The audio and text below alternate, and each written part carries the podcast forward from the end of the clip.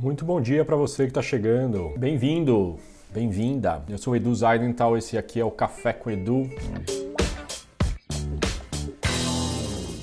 E o tema de hoje é realização, sentido, sensação de realização. Se você já fez alguma vez o, a reflexão de propósito e agora não tem desculpa, você pode ir lá no site da Rede Ubuntu de Empreendedorismo www.redeubuntu.com.br e tem um Rua Online, um programa gratuito de reflexão de propósito e mapeamento de caminhos. Uma das coisas fundamentais da reflexão de propósito é descobrir seus seus pilares de propósito. São seus pilares de talentos e seus pilares de valores. Talentos é aquilo que você faz bem, valores é aquilo que te energiza, que te dá tesão, que te mobiliza. E hoje eu queria falar de um dos meus pilares, que é a realização. Quando eu sinto que eu realizei algo, me dá um tesão enorme. E é essa sensação que eu estou tendo nesse momento. Por quê? Porque semana passada, o lançamento do novo site da Rede Ubuntu de Empreendedorismo, com pontos fundamentais para mim, que precisavam estar no mundo, terça-feira à tarde o site estava no ar. Sábado de manhã, queria contar para vocês o que rolou também. Aconteceu o primeiro encontro da Academia de Líderes Ubuntu na América Latina. Tinham mais de 90 participantes, com 30 formadores, 13 países da América Latina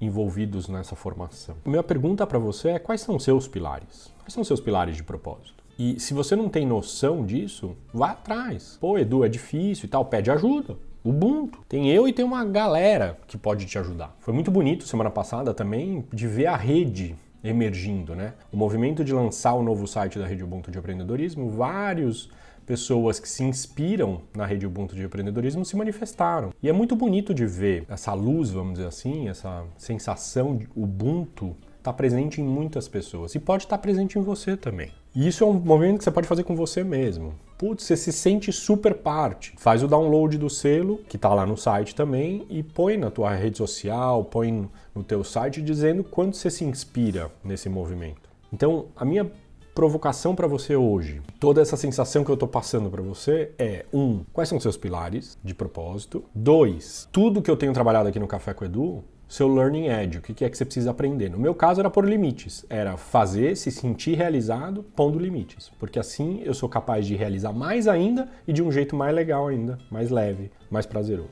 Tá com preguiça? Puta, também me dá.